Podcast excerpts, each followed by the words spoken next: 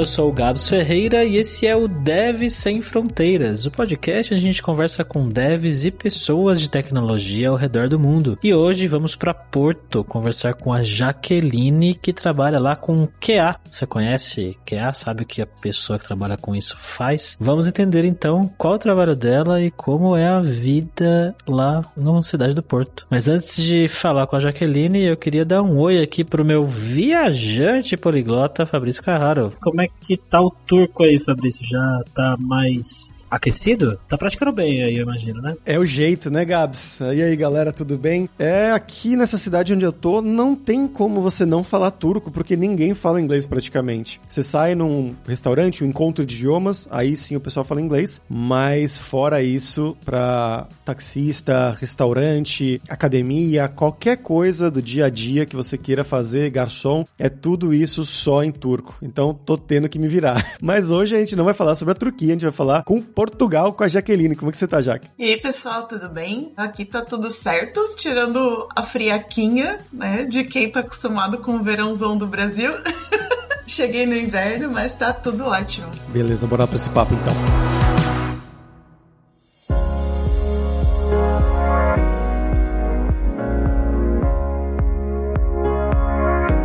Ô Jaque, pra gente começar aqui, eu quero que você conte um pouquinho sobre você, né? Então conte pros nossos ouvintes de onde que você é no Brasil, o que que você estudou nessa sua vida, o que que você trabalhou e como que você foi parar aí para ser QA em Portugal. Inicialmente sempre é um susto, porque eu era fisioterapeuta, especialista em treinamento funcional. Nossa, tudo a ver. tudo a ver. E eu trabalhei numa BigCon como fisioterapeuta, e na época conversei muito com o pessoal que falou: olha, você leva muito jeito pra programação, você tem um, um ponto de vista muito analítico, assim, assim, assim. Por que, que você não começa uma faculdade de TI? Desculpa interromper, mas em que contexto isso acontecia? você ficava dando dicas de programação? Programação pro pessoal? Não, não. Eu ouvi eles conversando muito. Eu tenho uma visão muito, realmente muito analítica. Eu sou muito orientada a detalhe. Na parte de treinamento funcional, de ergonomia, que no caso, como fisioterapeuta nessa BigCon, eu trabalhava com ergonomia. Então, tipo, qualquer centímetro que tivesse errado de uma cadeira, de um ponto de vista ergonômico que pudesse prejudicar o posicionamento, pudesse causar dor, eu conseguia ver muito rápido. E aí o pessoal falava assim: Nossa, você tem um olho muito, muito clínico, muito técnico. Eu falei: Olha, vocês parem de de me atentar, ok?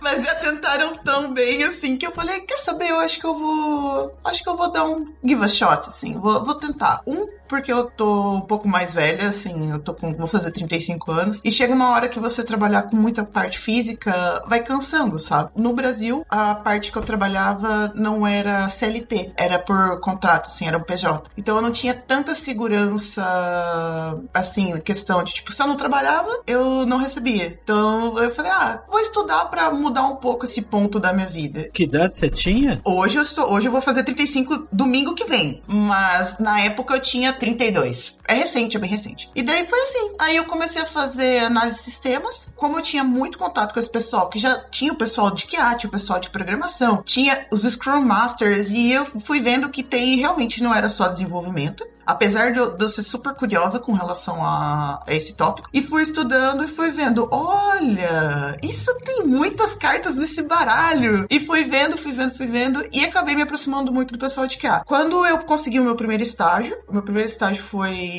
na Mastercard, eu entrei como QA manual. Eu trabalhei um ano com eles, aliás, seis meses, me desculpa. Eu era terceirizada na Wipro. Aí eu trabalhei na Mastercard, eu iniciei meu, meu, meus estudos, meus projetos na Mastercard, e depois nós fomos para a Telefônica. E na Telefônica eu vi que eu queria um pouco mais dentro desse sentido de eu queria ir atrás mais de programação, mas a necessidade que eles tinham naquele projeto era para uma parte um pouco mais de liderança, um pouco mais a parte de análise que é um QA, né?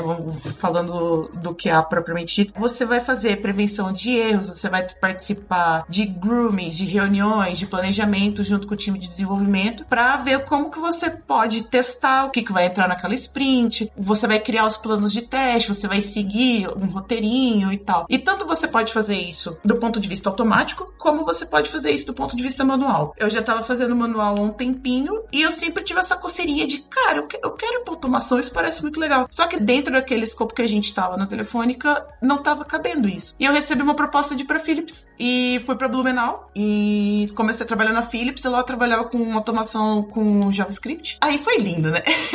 Aí eu me encontrei. foi, foi muito gostoso. Tipo, quando eu fiz o meu primeiro pull request, assim, que o pessoal começou a fazer o code review do meu código, eu falei: Isso tá acontecendo, isso tá acontecendo. E foi muito bom. Foi, foi bem legal foram os meus primeiros passos, assim, na parte de automação e foi quando eu comecei, entre aspas, a desenvolver. Aí agora estou aqui em Portugal para um outro desafio. Deixa você falar de como foi a sua experiência para ir aí para Portugal, já que tem muita gente hoje em dia querendo trabalhar com tecnologia, né? Por N razões, né? Tem a questão financeira, mercado aquecido, algumas pessoas estão com dificuldades nas suas próprias áreas e muitas delas estão aí com mais de 30, mais de 40 anos e eu recebo muito essa dúvida dúvida, sabe? Do tipo, putz, será que o mercado vai me absorver? Será que tem espaço? Será que eu não tô, não tô velho, não tô velha? Como é que foi isso para você? Você se questionou isso em algum ponto? Você sentiu alguma dificuldade nesse ponto? Conta mais pra gente. Olha, eu me questiono até hoje. Eu sempre olho assim e penso, cara, o mercado tá aquecidíssimo. Tem uns monstrinhos chegando aí. E eu digo porque quando eu entrei na Wipro, eu entrei muito crua em programação. Eu manjava de algoritmos, mas eu entrei muito crua em programação. Então imagina, tipo, eu me comparando com aqueles guris que já estavam criando APIs, assim, para tipo, um dos testes, para ver qual time a gente ia no estágio, era criar umas APIs, criar um JSONzinho que trouxesse as características de um Pokémon, por exemplo. Hoje eu consigo entender, porque hoje eu trabalho com isso, mas naquele dia eu olhei para aquilo e falei, vou me despedir, tipo, daqui dois dias, vão ver que eu sou um fracasso. Mas a gente se questiona muito. E o mercado, hoje, ele tá absorvendo quem quer aprender. Isso é, é, é um conselho que eu dou, assim, pra vida de qualquer pessoa. O mercado de desenvolvimento, mercado de, de tecnologia absorve quem quer aprender. Porque, do ponto de vista técnico, quando a gente fala sobre hard skills, isso com constância de aprendizado e você trabalhando naquilo todo dia um pouquinho, você pega você pega o conhecimento, você abraça o conhecimento e, ah, isso aqui vai encaixando aqui, aqui, aqui e tudo mais. Então, o que, que o mercado quer? O mercado quer pessoas que queiram aprender. Se você mostra essa disponibilidade, esse ânimo, essa vontade de abraçar esse desafio e entende que para esse mundo você nunca mais vai parar de estudar, aí o mercado te abraça, mas te abraça mesmo, te puxa. Agora, o que tem acontecido e que eu vejo que às vezes impacta muito nas pessoas é que, olha, eu tô mais velho, ou eu sou mãe, ou eu tenho que que trabalhar para poder pagar a faculdade, eu tenho pouco tempo para estudar. Tem muitas realidades diferentes, né? Eu me considero privilegiada que eu pude parar de trabalhar e focar o meu aprendizado e, e abraçar isso. Mas tem muita gente que tá numa situação um pouco mais frágil, né? É ir de pouquinho em pouquinho, porque é muito complicado quando a gente vê um mercado que também se devora e a gente pensa, putz, eu não vou conseguir entrar. E vai e vai. E isso eu tenho visto no LinkedIn, eu tenho até visto o teu trabalho com divulgar vagas e tal, e eu vejo muita gente fazendo isso, tentando ajudar o pessoal a crescer e tentando levantar esses devs juninhos que estão chegando, porque a visão que a gente tinha de mercado era que todo mundo se degladiava, que era uma coisa meio, meio selvagem, assim. E eu, o que eu percebo hoje é que o mercado tá se transformando para uma coisa mais acolhedora, tipo, de passo bem de bebezinho mesmo, mas eu vejo que tem muitas empresas tentando acolher mais. E por isso eu digo pro pessoal: abram o coração, abram esse cabeção e vão estudar, porque o mercado tá puxando quem quer aprender. É bem interessante o que você falou, Jaque, porque tem a ver com o manifesto, né, Gabs? Sim, sim. Tem tudo a ver sobre as empresas ajudarem as pessoas a entrarem, a ter mais, cada vez mais desenvolvedores, né? Servirem como empresas escolas, praticamente. Sim, com certeza. É, a gente tá longe do cenário ideal, que nem a, a Jaque falou aí, mas eu acho que cada vez menos as empresas se importam mesmo com essa questão de idade e tudo mais, porque elas precisam contratar, né? Tem muita gente indo para fora, a própria Jaque foi para fora aí, né? E as empresas precisam contratar e tem que formar, não tem jeito.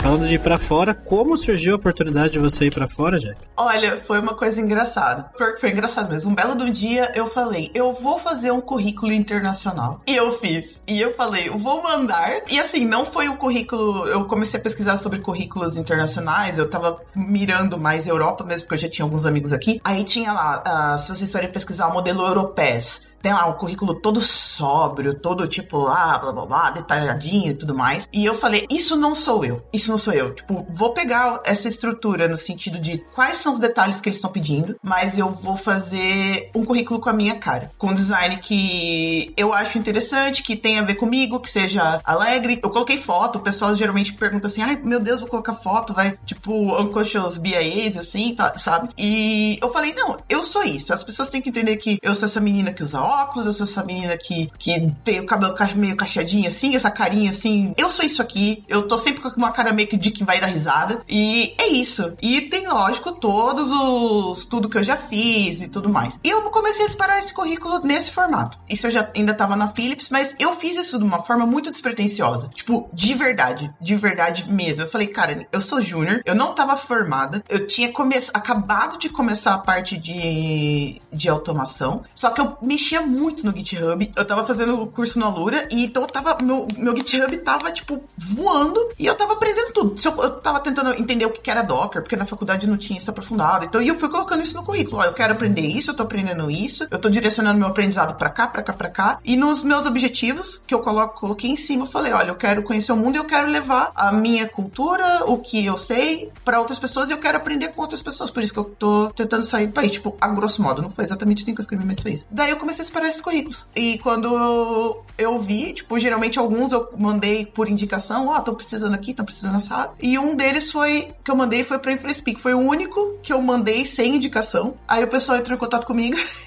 E foi indo, eu falei, ah, nossa, será que vai dar certo e tal? Eu fui conversando, conversando, conversando. Eu fiz uma entrevista, segunda entrevista, terceira entrevista, quarta entrevista. Você quer? Eu falei, eu quero.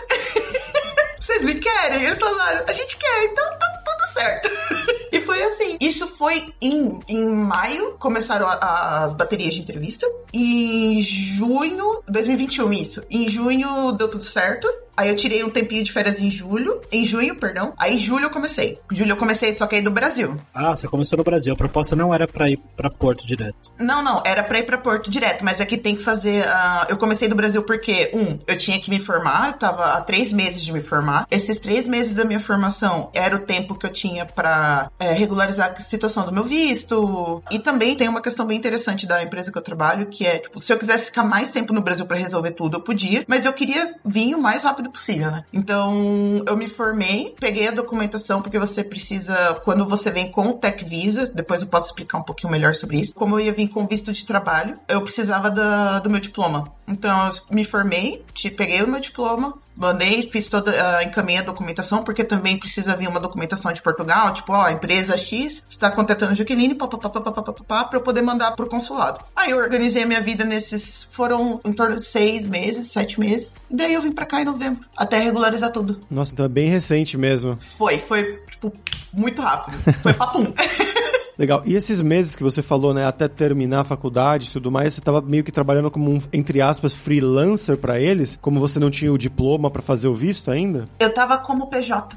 PJ, entendi. Acho que muitas empresas de Portugal têm essa fazem isso. Você vem para cá, vai entrar com PJ, tipo, você tá prestando serviço, você presta o serviço de lá para cá, e aí depois você vem, aí fecha a empresa, tudo, você vem e vem como contratado. Aqui é tudo, tipo, é como se fosse um CLT aqui. Aí tem todos os benefícios, tal, tal, tal. Aí como lá era temporário, nos justificava ter um contrato com alguém com as documentações brasileiras, porque senão daí para eles, a empresa tinha empresa no Brasil também, só que se eu fosse trabalhar pela empresa do Brasil, eu ficava lá. Aí para trazer para cá precisava fazer todo esse trâmite. Faz sentido. E como é que foram essas entrevistas, afinal? Tudo em português de Portugal ou foi em inglês? Como é que foi isso? foi português de Portugal, mas foi divertido porque toda hora eu tinha que pedir pra parar. Como? O quê? Porque o sotaque do Porto é bem marcante, assim. Mas teve sim as etapas em inglês. Dentro da empresa hoje também, tipo, toda a comunicação e a documentação que a gente faz é em inglês. No meu caso, como eles viram que eu, tipo, eu no meu currículo eu tinha colocado a. Tem um link por esse é EF7, que tem lá o meu, meu C2, né? Que é o nível de inglês. Aí eles confiaram nisso e depois também nas conversas em inglês eles, eles entenderam que não precisava confirmar mais. Nas entrevistas foram duas partes em inglês e depois o resto foi mais sobre o meu background técnico. E principalmente o que eu queria fazer, o que eu não sabia, mas o que dentro do que eu não sabia, o que eu queria saber e para onde eu queria desenhar o meu roadmap, assim, sabe? O que eu achei muito interessante. Sim, é bem interessante realmente, mas você sabia o que você não sabia e queria saber? Sim. eu sabia o que eu não sabia. Tipo, eu queria me aprofundar mais em, na parte de automação. Eu sabia que tinha os testes de back, os testes de API. Eu sabia que tinha, mas eu não sabia, tipo, nada. Tipo, nada mesmo. Eu nunca tive como, porque o produto que eu trabalhava anteriormente era um software desktop. Então, não tinha tanto acesso, assim, a coisas de API. Aliás, não tinha nada. E eu queria muito aprender essa parte um pouco mais de como são os testes nos bastidores do software, assim. E eu queria saber mais sobre Docker também. Eu gosto muito dessa parte de containers para fazer alguns testes autodestrutivos e por assim dizer. Eu não sabia. Continuo não sabendo ainda, porque eu não tive oportunidade de pôr a mão, mas tá lá no nosso roadmap pra gente testar essas coisas. Um ponto importante para trazer aqui: como a InfraSpeak é uma startup, a gente pode tentar muitas coisas. E quando o pessoal pergunta assim, porra, mas você saiu de uma empresa grande e foi para uma startup, é um, uma, um movimento muito arriscado. Por um lado, sim, mas por outro lado, a velocidade do aprendizado que eu tenho dentro de uma startup, por eu estar constantemente arriscando e tentando, e olha, vamos tentar isso aqui? Vamos, vamos tentar isso aqui? Vamos fazer uma POC disso aqui? Vamos. Eu tô sempre em constante aprendizado. E era essa minha, a minha meta quando eu saí, sabe? Quando eu vim para cá. Porque eu consigo acompanhar o crescimento da empresa, eu faço parte do crescimento da empresa, eu faço parte de cada tijolinho que está sendo construído nesse produto, que é uma das coisas que eu acho mais importantes também, principalmente para minha carreira. E já que você foi para Porto sem conhecer a cidade? Sim. e aí, como é que foi? Como é que tá sendo, né, as primeiras impressões e adaptação por aí? Quando eu cheguei no Porto, tava muito frio, muito frio. Tipo, eu saí do Brasil, tava 30 graus já em Blumenau. E Curitiba tava 27. Eu cheguei aqui, tava muito frio. Meu Deus, tava horrível. E uma chuva, uma chuva, uma chuva, uma chuva, um frio, frio, frio. Eu cheguei aqui, tava tremendo, chegar a tremer os dentes, assim, bater os dentes. Mas o Porto tem um clima muito parecido com Curitiba. Então, conforme eu fui me adaptando com o clima, automaticamente já melhorou um pouco assim. Ah, ok, agora eu posso sair um pouco mais. Só que como tava num período do Covid que tava começando o Omicron, lembra? O Omicron tava começando aquela spread, assim. Aí eu acabei ficando, tipo, um pouco mais reclusa. Mas eu vi que aqui em Portugal a contenção disso tava maior. A velocidade para conseguir documentos aqui, apesar de ser, tipo, ter uma burocraciazinha, foi muito rápido. Olha, eu preciso do NIF, que é, tipo, o nosso CPF Fomos lá, rapidinho a gente conseguiu. Preciso do número do seguro de saúde. Rapidinho conseguiu. Foi muito rápido. Então, por exemplo, eu tive Covid, eu consegui, eu sobrevivi ao Covid no Brasil. Eu cheguei aqui, eu peguei Covid no Natal. Eu também. Presentão. Presentão. Passei Natal e Ano Novo com o Omicron me abraçando. Fui fazer os testes, foi tudo gratuito, porque eu tinha o número do seguro de saúde. E eu também tive um outro ponto de privilégio que eu conheci o meu namorado na empresa. Meu namorado é daqui, ele é, ele é português. E a gente se conheceu quando eu vim pra cá. Aliás, contando já desde o comecinho, ele foi pro Brasil me ver. E daí eu falei, ah, você quer ficar aí até eu ir embora? Ele falou, ah, vou ficar então. Então a gente foi junto. Ele foi pra lá, passou um tempo no Brasil, conheceu o Brasil, a gente viajou e depois voltamos pra cá. Calma, calma, calma, calma. Ele te conheceu quando você começou a trabalhar pra empresa, mas você ainda tava no Brasil? Aham. Uhum. E a gente conversava todo dia. Inclusive, ele é, tipo, meu mentor de PHP. Olha aí. Safadinho. Então ele foi pro Brasil, ficou um tempinho lá. foi roubar nosso ouro, foi roubar nosso ouro. Daí, quando eu cheguei aqui, tipo, como eu vim com ele, foi uma a ambientação com relação a pessoas não foi muito difícil por dois motivos. Um, porque, tipo, tava com ele. Dois, porque o pessoal da empresa age muito como comunidade. A InfraSpeak, ela é realmente uma comunidade nesse ponto. Todo mundo abraça todo mundo que chega de uma forma, assim, incrível. Eu nunca, em momento nenhum, dentro da empresa, eu me senti deslocada. Por time nenhum. Tipo, nem pelo pessoal da RH, nem pelo pessoal, tipo, de produto, por nada. Todo mundo ajuda todo mundo. Por ter esse espírito de comunidade, quando eu cheguei e comecei a ir pro office e tudo mais, eu não tive aquele impacto do tipo, aqui eu sou uma estranha. Todo mundo conversava com todo mundo para fazer essa ambientação de grupo. Então, quando eu cheguei aqui com relação à empresa e as pessoas da empresa, não foi aquele choque tão cultural, porque tem bastante brasileiro na empresa e eles contratam bastante brasileiros. Então, foi legal por esse aspecto, assim, tipo, foi metade estar em casa, metade conhecer novos amigos. Ademais, assim, questão de custos aqui é uma, é uma vida completamente diferente, tipo, é um dinheiro que rende, sabe? A minha qualidade de vida aqui melhorou, assim, 200% por saber onde investir meu dinheiro no ponto de vista de saúde, no ponto de vista de, tipo, compras e tudo mais, eu vejo que a minha adaptação foi boa por esse aspecto. Ok, meu dinheiro está rendendo, minha, minha vida está tendo uma qualidade melhor. A adaptação foi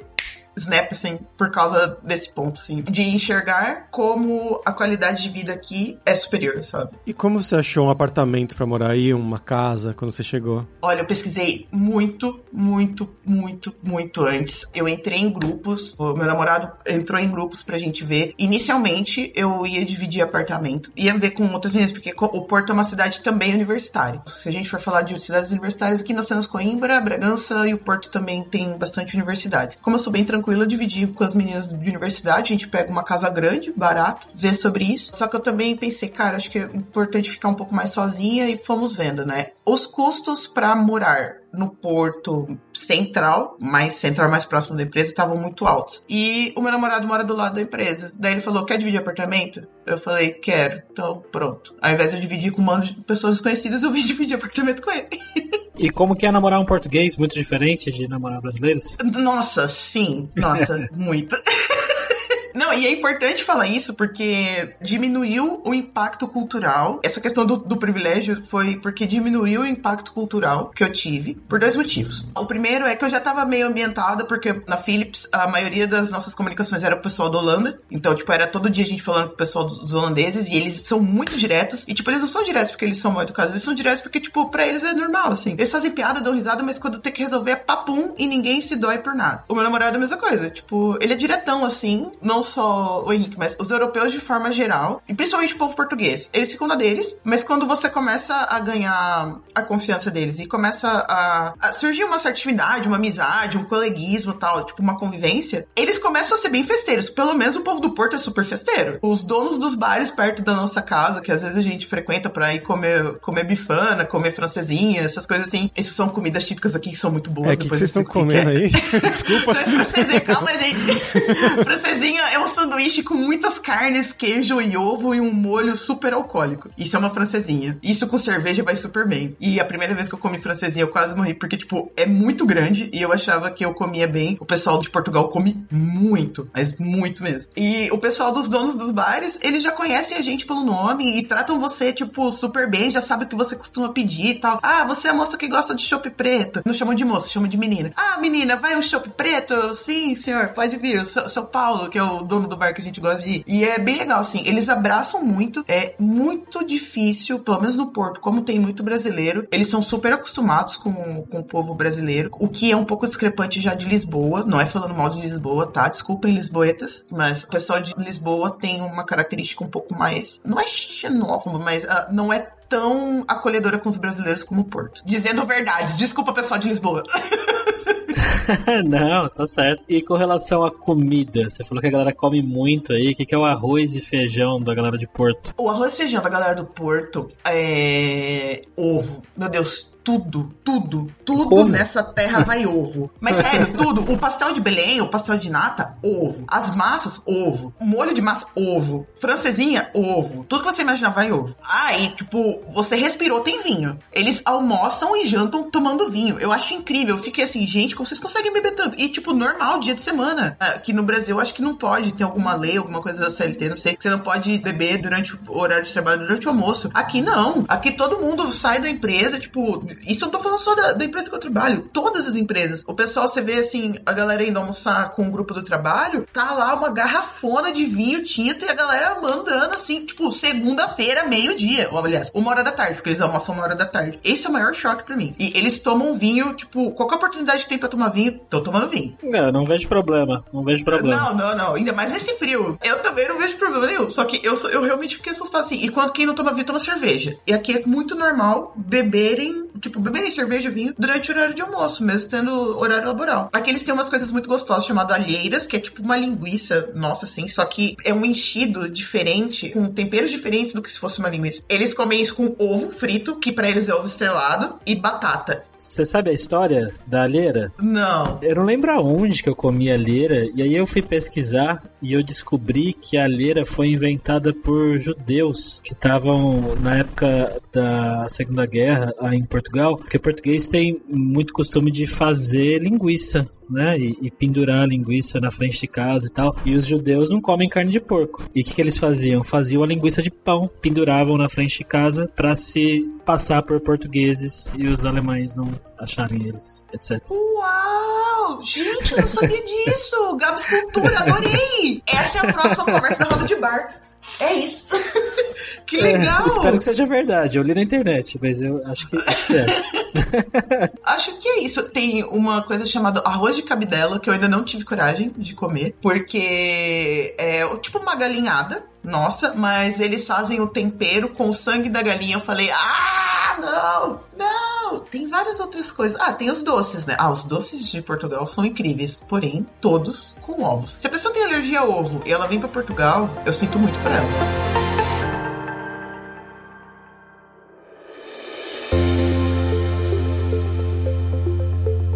Jaque, conta um pouco mais do seu trabalho no dia a dia. Você faz o que exatamente? Você trabalha com pessoas do mundo inteiro? E ah, você trabalha em português ou sua empresa é mais do inglês no dia a dia? No dia a dia a gente trabalha com pessoal de Portugal. A nossa empresa ela tem pessoas de vários lugares do mundo. Só que o pessoal que trabalha fora é o pessoal de sales, né? Pessoal de vendas e tudo mais. Então tem Espanha, tem pessoal que tá indo para França, mas são aqui de Portugal. Tem pessoal de UK, então, assim, o inglês é, é a língua quando vai todo mundo se encontrar, tipo, todo time vai ter um town hall, alguma coisa assim. O inglês é um padrão, é tudo inglês. A nossa documentação, o nosso dia a dia no gira é tudo em inglês mas a nossa comunicação ao longo do dia é em português. A não ser que nós tenhamos que conversar com algum pessoal que, tipo, fornece algum software que a gente precise, que seja de fora, daí nossas conversas são em inglês. Eu participei de algumas POCs, de algumas coisas assim, conversando com donos de software que eram em inglês, mas só nesses casos, assim. No dia a dia, é mais na parte do inglês seria isso. O dia a dia de trabalho, durante a sprint, início de sprint, a gente pega lá, faz as plannings, eu tenho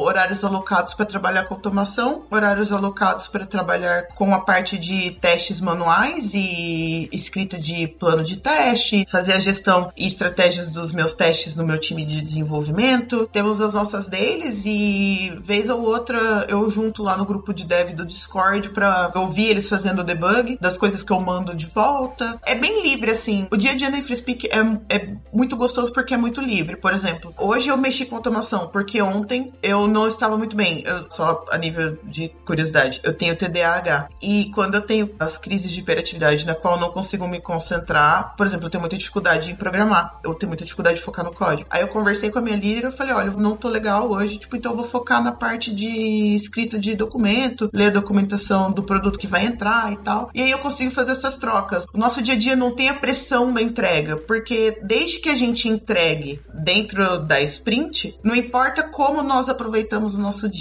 Inclusive, eles sabem que hoje eu tô gravando um podcast e tal, saí mais cedo um pouquinho para gravar. E eles super incentivam isso. Eu tenho horários alocados disso, por exemplo, ah, pessoal, terminei tudo aqui, não tenho, não tem mais muito o que fazer agora, eu vou dar uma estudada. Daí eu tenho os cursos da Udemy que a gente tem acesso, ou vou lá, faço meus cursinhos na Lura, ou vou ler um artigo, tipo, eu me volto para coisas do trabalho, ou às vezes até eu paro, faço uma meditação assim, para eu voltar, conseguir achar uma solução para tal coisa. E aí eu volto e refoco. E é uma coisa que eu acho muito legal, que tipo, tirando as reuniões que nós temos já tudo planejado ao longo da sprint, eu faço meu horário do jeito que eu quiser. E assim, você sentiu muita diferença trabalhando com pessoas de outro país no dia a dia? Questão de dinâmica, relacionamento e comunicação? Muito, mas foi para melhor. Foi para melhor. Não é falando mal do Brasil, mas a dinâmica e a cultura do mercado brasileiro é uma cultura de alguns lugares, né? Não vou generalizar, desculpa. Mas algumas gestões, como que eu posso explicar?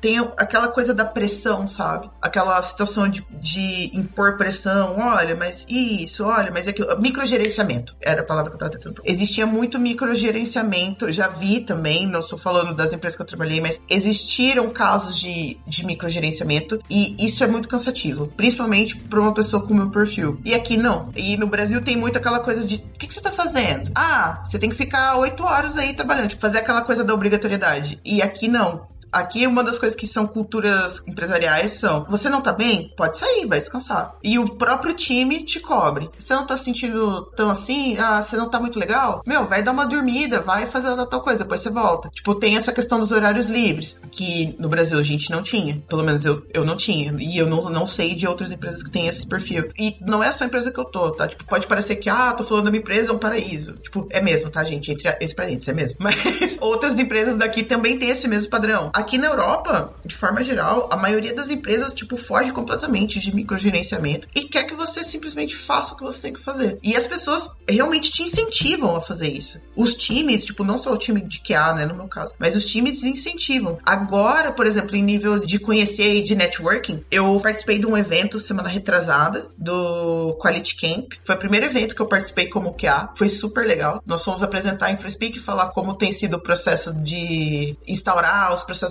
de automação, como estão funcionando as pipelines, o que, que a gente está colocando de novo, e falar sobre o que, que é QA, né? E foi o primeiro evento que eu participei e tem aumentado esse networking, que até então eu tava meio que no mundinho, tipo, ok, meus amigos da InfraSpeak, o meu namorado, que também é da InfraSpeak, e agora eu tô começando a, tipo, conhecer pessoas novas de outras empresas e ter essa noção de que isso é comum aqui em Portugal. Pelo menos aqui em Portugal e outros amigos que eu tenho que, tipo, trabalham em outras empresas da Europa também falam que é, tem esse mesmo perfil, sabe? Principalmente as startups têm esse perfil de, tipo, liberdade desde que cumpra a entrega da sprint, de uma forma geral, assim. Que dicas que você dá, que para quem tá ouvindo a gente agora, tá aí em começo de carreira depois dos 30 anos, nessa dúvida aí do mercado ainda, que você já falou que o mercado vai absorver, mas que ainda tem uma certa insegurança, e até para quem quer ir aí para fora e conquistar um emprego internacional? Gente, o primeiro ponto é, pode parecer chato, pode parecer clichê, mas o primeiro ponto é, se você quer sair do país, invista no inglês. Não tem pra onde correr. Invista no inglês. Batata. E mesmo se você for ficar no Brasil, invista no inglês por quê? Porque tudo dentro da parte de programação, toda documentação, apesar de terem muitas pessoas, tipo, bem intencionadas, que estão fazendo tradução de documentação para ajudar o pessoal que não tem inglês fluente, as melhores documentações ainda são em inglês. Então, primeiro de tudo, é estudem inglês. Por mais que você não precisa falar bem, se você conseguir ler bem, se você conseguir tipo, se comunicar, ainda que pareça que, ah, mas eu tô falando feio, aqui fora isso não importa. Se você se fizer entender da forma que você conseguir e você conseguir ler uma documentação que você depois jogue no tradutor, cara, tá tudo certo. O segundo ponto é tenha calma. Analise todos os aspectos que você, tipo, quer para sua vida. Isso eu tô falando também do próprio ponto de vista profissional. O que, que você gosta de fazer? Por exemplo, eu nunca fui muito fã de banco de dados. Então, não adiantava eu ficar lá e aprender super coisas de banco de dados, de Postgres, de SQL, blá blá blá, e aprofundar nisso, sendo que eu não sou feliz fazendo isso. E ser feliz no que a gente trabalha, apesar de parecer meio utópico, se você faz o que você gosta, se você se diverte aprendendo o que você tá aprendendo, é muito mais fácil para você aplicar isso no seu dia a dia. Então, se conheça o suficiente para entender o que, que vai ser gostoso de você aprender. O teu aprendizado tem que ser algo que seja gostoso para você, tipo, passos de bebê. Eu sei que o, tipo, o mercado tá super aquecido, caramba, eu quero muito entrar. Eu quero muito entrar no mercado. O mercado tá absorvendo todo mundo. Alguns lugares ainda vão exigir que você saiba pelo menos o mínimo. Então, vá aprender no mínimo, igual a gente faz numa sprint. O que é uma sprint? A sprint é a gente entregar pequenas porções do software. Você vai fazer a mesma coisa com o teu aprendizado. Aprenda e entregue despacito. Hoje eu fiz até um comentário no Twitter sobre o GitHub. O GitHub tem essas ferramentas sobre CI/CD e papapá, tipo você subir teu código, comitar e tal lá. Vai usando o GitHub como sua ferramenta de estudo. Vai usando o GitHub, que foi uma coisa inclusive que me ajudou a vir para cá porque o pessoal viu o que, que eu estava estudando no GitHub, viu o que, que eu sabia, viu como eu fazia meu código, aprende as coisas, coloca no GitHub. Ah, mas eu só subi uma linha. Não interessa. Se você for muito bom e muito genial e tem muito tempo livre, aproveita. Se você tem pouco tempo e você só conseguiu escrever uma linha de código, se essa linha de código você entendeu e sabe explicar para alguém depois que for perguntar isso para você no, numa entrevista, é muito mais fácil você garantir uma vaga desse jeito do que alguém que tem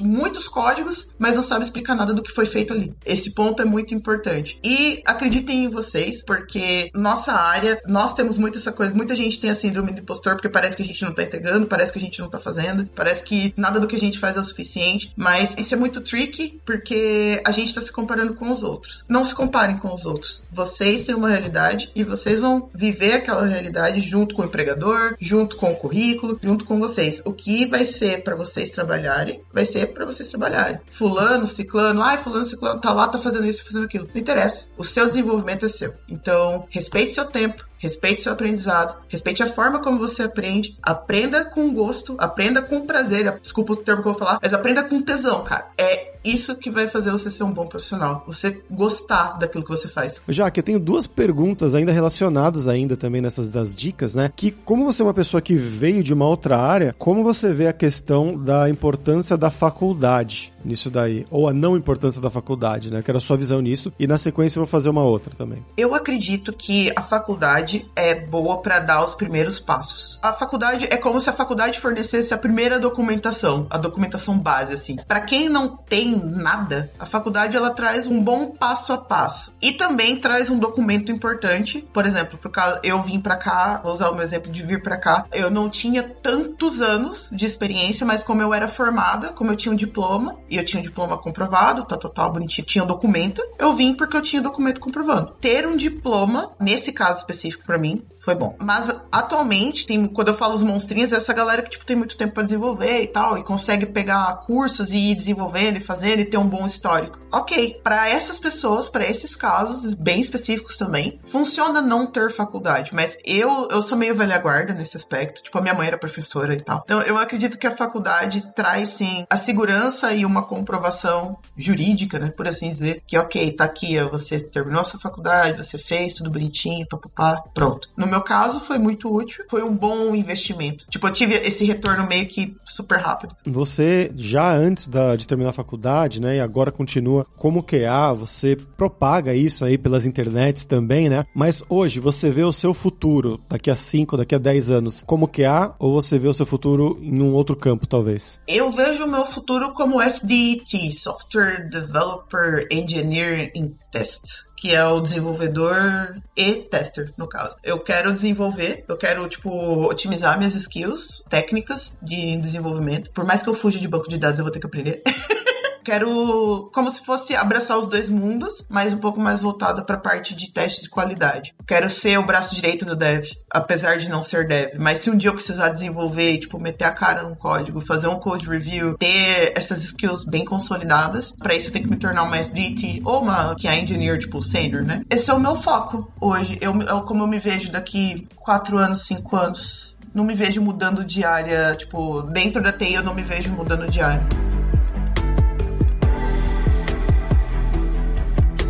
E já que agora vamos falar sobre dinheiro. Você já falou um pouquinho aí que ter mudado para Portugal, para Porto, mudou bastante a sua relação com qualidade de vida e como você pensa em dinheiro. Conta pra gente então o que é caro, o que é barato aí e como especificamente essa questão da grana mudou a sua vida. Então, quando eu tava vindo pra cá, pra vocês terem uma ideia, eu estava ganhando relativamente bem pra uma QA Júnior, no caso, porque eu tava recebendo tipo em euro pra real, então eu tava ganhando bem. Só que eu também tive que entender como investir isso. Tipo, não investir de investimento, de coisa. Não, investir, tipo, ok, o que, que é importante dentro da minha vida para eu investir. Como eu trabalhava com saúde, eu tenho saúde como principal pilar, porque sem saúde eu não faço nada, não estudo, não, não saio da cama, nada. Então, saúde é o meu principal pilar de investimento. Isso daí, tipo, dentro da saúde a gente sai vários raminhos, né? Uma alimentação, terapia, blá blá blá blá blá blá. blá. Se eu consigo manter esse pilar com bons investimentos, o resto vai. E aqui em Portugal isso é muito barato. Fora também as coisas que são coparticipadas pelo plano de saúde que a empresa fornece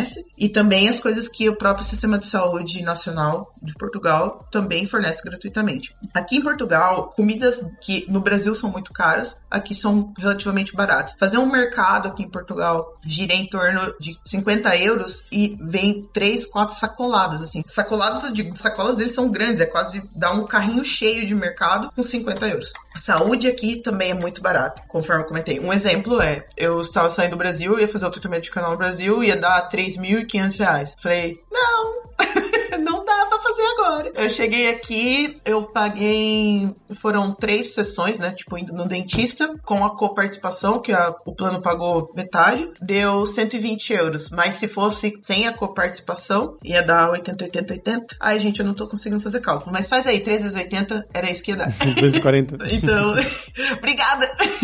Eu, tipo, eu fiz muito, fiz muito cálculo hoje, não tô conseguindo pensar. Deu 240. Tipo, olha a diferença de valores, assim. Saúde aqui Pelo menos a parte de saúde básica é muito barata. A questão de academia, que é uma coisa que eu faço não visando, ai ah, meu Deus, eu preciso, tipo, ter o corpo trincado. Não, eu faço academia pela minha saúde física e mental. Academia aqui, num clube extremamente grande, aqui eles têm complexos esportivos. Eu pago 36 euros mês. E isso é dividido a cada duas semanas. Então, a cada duas semanas eu pago em torno de 17 euros, 18 euros, mais ou menos. 18 euros a cada duas semanas, a cada 15 dias. E assim, dentro dessa academia, eu tenho piscina, eu tenho qualquer aula, tipo jump, cross training, eu tenho natação, tenho tudo que você imaginar. E só se eu quiser fazer crossfit, porque eu gosto, mas se eu quiser fazer crossfit, aí aumenta 5 euros na semana. Eu não vejo a necessidade de fazer isso agora, porque eu consigo montar meus treinos, mas aí seria mais 5 euros. Se não, é 36 euros mês. Numa academia similar no Brasil, com essa mesma estrutura que tem, que eu, que eu nunca vi, mas se tivesse algo lá, conhecendo por eu já ter trabalhado nessa área, seria em torno de 500 reais. Tipo uma Bodytech da vida, 500, 600 reais mês livre. Ali eu pago 36 euros livre. Se eu quiser ir off-peak, dá 20, 28 euros. Então, tipo, é muito barato. Muito, muito, muito barato. Roupa aqui, roupa boa, muito barato. Tipo, calça jeans, moletom, essas coisas. Um exemplo, calça jeans aqui, tipo, calça jeans boa, 12 euros. Lógico, né? Se você quiser uma coisa de marca, daí você paga um pouco mais. Mas ainda assim, é tipo 32 euros. Eu acho um absurdo pagar 32 euros numa calça. Mas assim, se você não se importa com marca, você compra uma roupa boa ali por, tipo, compra uma sacolada de roupa com 60 euros, 80 euros numa loja tipo boa, numa boutique que não é de marcas conhecidas, você compra bastante roupa. Se você for numa, numa, num outlet, que foi o que eu fiz para comprar os meus tênis de corrida e tal, tênis do Brasil que custa 1.200 reais no outlet, só porque é do ano passado, eu paguei 80 euros. E o mesmo tênis do Brasil custa 1.200 reais. Eu fui ver assim, tipo, é absurdo. Lógico que eu também não comprei tudo isso, tipo, no mesmo dia fiz toda essa compra. Se você se organizar bem certinho, tipo, todo mês eu compro alguma coisinha que eu preciso, sabe? E vou sempre também investindo em poupança essas coisas assim. A própria InfraSpeak, eles têm um grupo financeiro para te incentivar, olha, você pode fazer tal investimento, você pode fazer poupança nisso, se você quiser aplicar em tal coisa, você pode aplicar dessa forma. Tem o pessoal que investe em cripto e assim por diante. Tipo, tem vários grupos desse ramo financeiro que te incentivam a investir caso você tenha interesse, não é nada obrigatório. Então, foi assim que eu fui aprendendo a investir melhor o meu dinheiro dentro das coisas que eu considero importante. E que eu vi o quanto meu dinheiro vale aqui e quando eu tava no Brasil, o quanto meu dinheiro valeria e eu posso te afirmar com toda certeza. Eu não conseguiria levar a vida que eu levo aqui no Brasil, com o salário que eu receberia, como que é a pleno, tipo, com tudo que eu faço, com tudo que eu quero fazer, eu não conseguiria. Tipo, Curitiba, impossível. Curitiba, impossível. Só se eu fosse morar pro interior. São Paulo, Blumenau, talvez. Florianópolis também não. É aluguel aqui, a gente paga, tipo, 550 euros por mês. Se a gente quiser ir pra uma casa um pouco maior, um pouco mais afastada, a gente consegue casas de 600 euros, 120 metros quadrados, com varanda, com graminha, com churrasqueira, com com arrumos que eles falam, que são casas pequenas, sabe? Com quartinhos pequenos para colocar bugiganga, essas coisas assim. E, tipo, é muito barato. Você diz cada um não, não. 500 euros nós dois pagamos. 550 euros eu e ele a gente paga, dá 275 euros cada um. Caramba, tá bem barato. Uhum, não, e, eu, isso que eu falei é verdade. Tipo, se a gente escolher uma casa mais afastada, é que a gente mora bem no centro do porto. Se a gente escolher uma casa mais afastada, 600 euros a gente paga numa casa de 130 metros. A gente pesquisou isso. É que eu não quero sair da região central porque não queremos investir em carro. Então a gente quer morar perto de metrô, por exemplo. Se a gente for um pouquinho mais para longe do centro do porto, ou para cidades mais próximas, assim, que tipo tem um metrô metrô ou ônibus que cheguem rápido aqui perto, a gente consegue casas por 600 euros, 700 euros, a gente consegue casonas, assim, de, tipo, com, com quintalzão, apartamentos enormes. É surreal. 700 euros, tipo, só, no, tipo, 350 para cada um.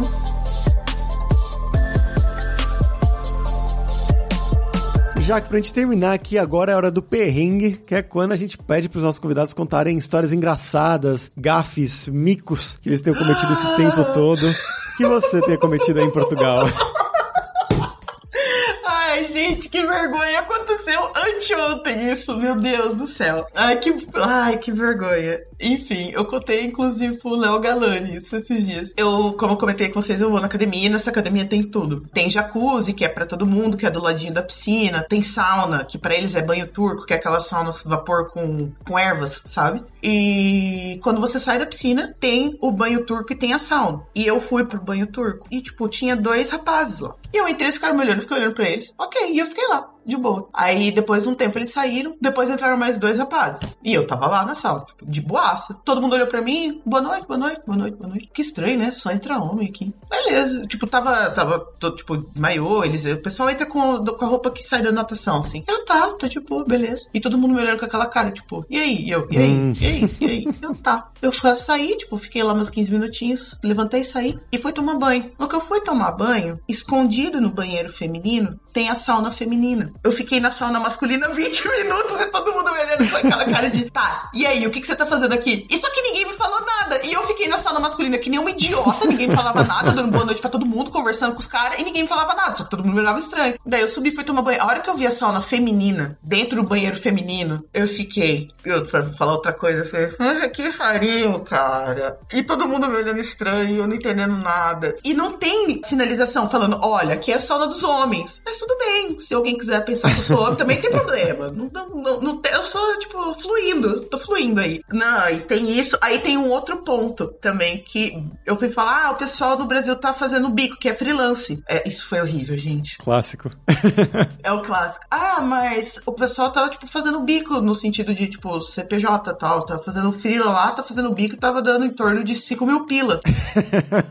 Gabi, eu não sei se você sabe isso. Não. Mas bico aqui no Porto, bico aqui no Porto é trabalhos, trabalhos Trabalhos de sopro, vamos dizer, trabalhos de sopro. de sopro. trabalhos com instrumentos de sopro. E a pessoa tá fazendo um bico que valia 5 mil pilas. E pila é a flauta.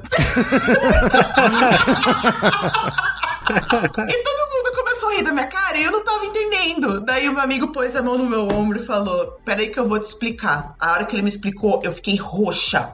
Eu não sabia onde enfiar minha cara. E todo mundo rindo da minha cara. Todo mundo rindo, eu não sabia, onde, eu não sabia o que fazer da minha vida. Aí depois todo mundo, ah, é comum, não sei o que. Você não é a primeira que falou isso. Eu falei, mas pô, 5 mil pilas é demais, cara. Tá inflacionado isso aí. Tá inflacionado isso aí. Ai, desculpa, gente. Eu não sei qual é a idade que vocês atingem com o podcast. Me desculpa. Quinta série, geralmente. Quinta série forever.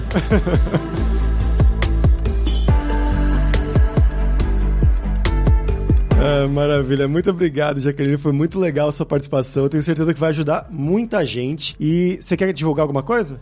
Olha, a InfoSpeak está com vagas abertas, tanto para QA quanto para back-end, quanto para front, para sales, inclusive vagas no, no Brasil, Florianópolis. Vocês podem pesquisar por careers.infraspeak no Google. Verifiquem, é uma empresa muito legal de se trabalhar. Eu gosto muito de trabalhar aqui. Queria agradecer ao Gabs e ao Fabrício. O Gabs, eu sempre acompanho o seu conteúdo lá no, no LinkedIn, sempre que eu posso consigo dar um, dar um, um retweet, consigo mandar para pro pessoal também. Tenho feito esse trabalho também no meu Twitter de divulgar vagas para júnior e tentar colocar o pessoal o máximo possível no mercado e tirar as dúvidas que estão ao nosso, ao nosso alcance. Eu admiro muito o seu trabalho. Obrigada de novo pelo convite. Obrigado a você. Fazia muito tempo que eu não, não participava de um podcast, foi muito gostoso.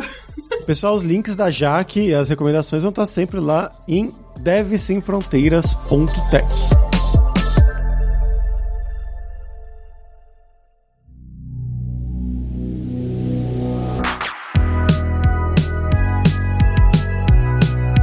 Por hoje é isso. Muito obrigado pela sua audiência. E se você gosta do Deve Sem Fronteiras, recomende para cinco amigos, dá cinco estrelas pra gente na Apple, segue a gente no Spotify pra nossa comunidade crescer cada vez mais. E não deixe de conhecer a Lura Língua para você reforçar o seu inglês e seu espanhol e dar aquela força, tanto no seu currículo quanto na sua vida profissional, como a Jaqueline destacou muito bem, né, que mesmo que você for trabalhar ou no Brasil ou para Portugal, que o inglês é essencial para você aprender mais, apesar de ter cada vez mais material em português, as documentações originais vão estar melhores em inglês, vai ter mais material em inglês, você vai poder aprender de uma maneira melhor e também para trabalhar fora, é claro, ela trabalha numa empresa portuguesa cuja língua principal no ambiente de trabalho é o inglês. E só lembrando que o 20 do Deve Sem Fronteiras tem 10% de desconto em todos os planos. Então vai lá em aluralingua.com.br barra promoção, barra Deve Sem Fronteiras e comece a estudar com a gente hoje mesmo. Além também, é claro, da alura.com.br que tem mais de 1.400 cursos de tecnologia, principalmente na área de programação, inclusive com cursos de TDD, né, de Test Driven Development, desenvolvimento orientado a testes, que aí é a área de atuação da Jaque, né, de criar testes automatizados e tudo isso. Tem curso de ensinar a Lura e também tem curso de como você criar o seu currículo em inglês ou em espanhol para mandar pro exterior. Então, com certeza vai ter o curso para você. E se você curtiu as músicas de abertura e fechamento, você quer uma trilha original pro seu podcast, pro seu vídeo, seja lá o que for, você pode contatar o nosso Rick produtor. O e-mail dele é producer.rickster com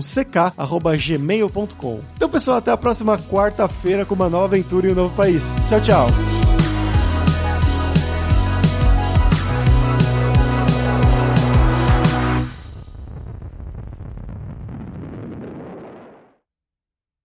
Este podcast foi editado por Radiofobia, podcast e multimídia.